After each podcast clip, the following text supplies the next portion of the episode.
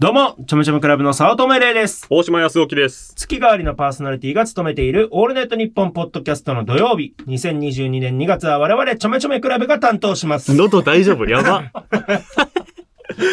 いや、まちょせんすいませんっ。と打ち合わせの時から気になってましたけど、 大丈夫ですか大丈夫ですよ。風邪ひく前ギリギリ大の丈夫声してで、ますすけど。全然。えーまあ我々はですね、えータイタン所属の、えー何年目でしたっけ ?2 年六目年目ですよ 6, 年六年目2年目ってすぐ言いますよね、あなたなんいか。や、10とすると2なんですよ。そんなんないですから。コンビでの活動が非常に少ないですから、そんなんないですよはいまあ6年目の、えータイタン所属のコンビなんですけれども、はいはい。えーオールナイトニッポン実は、えーオールナイトニッポンと名の付く番組は2度目ですよね。そうなんですよね。はい、えー昨年の、えー春大会ですか、オールナイトニッポンの出場権をかけた、はい。えー出演権を、冠権か、をかけた、えーお笑い有楽町という、そうそうそうそう。えー大会で。で優勝しまして、はいオールナイトニッポンゼロを一度やらせていただきまして、うんえー今回はポッドキャストを、え1ヶ月担当させていただくということで、はい。えーございますね。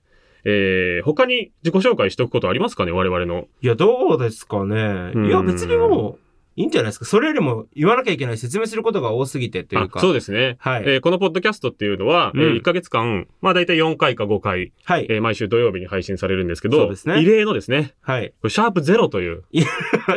あっていいんですかいや、わかん ない。わかんないけど。異例の措置ではあると思うんですが、えーまあ、説明が必要な入り組んだ企画ということで、そうですね。えー全4回のポッドキャストの予告編、シャープゼロを特別に配信することになっております、ということですね。はい。えー何をやるのか、はい。 4回の配信を朝、昼、夜、深夜のラジオ番組と設定というね、うんわかりにこくい。れ言わなきゃいけない時点で成り立ってないんじゃないかって、そうそうね、そうそう。言わずにやることなんじゃないかという気もしますけど、えーまあ、趣旨としてはですね、我々ちょめちょめクラブが、はい。どの時間帯でも対応できるラジオ適性があるコンビなんだぞとアピールしたいと。なるほどね。非常に意識の高い就活生みたいなことをやってると。はいはいはい。まあ、ポッドキャストってどの時間でも聞けるっていうのがいいところだから、そこ逆手に取ったというかね。そうね、うそ、んそんなに説明しなあすぐいやりますよっていうそそんなに裏説明しない ですよ。あこれは素晴らしい企画じゃないですか。あー、ありがとうございます。まあだから普通はもう芸人のラジオといえばうん深夜っていうイメージがあるから、イメージあるね。まあみんな深夜っぽくというか、普通にやったら深夜っぽくなるんだよね。まあまあまあまあ、そうですでねも。それはまあそこそこみんなできるだろうし、うん。まはあ今までの人たちともそんなに差がつかないのかなと思って、いはいはい。我々の性格を考えてみたときにさ、はいまあ、正直本当にラジオできれば、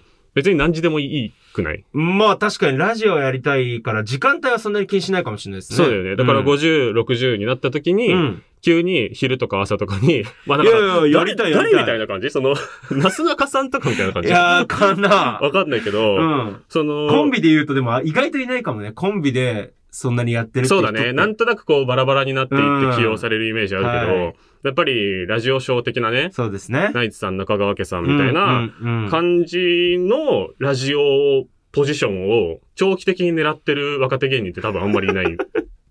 それのプロモーション活動ってことそうだね。まあそれ自体も一個一個面白くしたいなとはいははいはい。思いますけど、うんまあチャレンジさせていただきたいなということで考えました。はいなので、シャープ1からシャープ4まで、えーフルで聞くと24時間をですね、ぎゅっと体験したような、なるほど一、ね。日中日本放送にちょめちょめクラブがいるみた いななるほどね。疑似体験ができ る。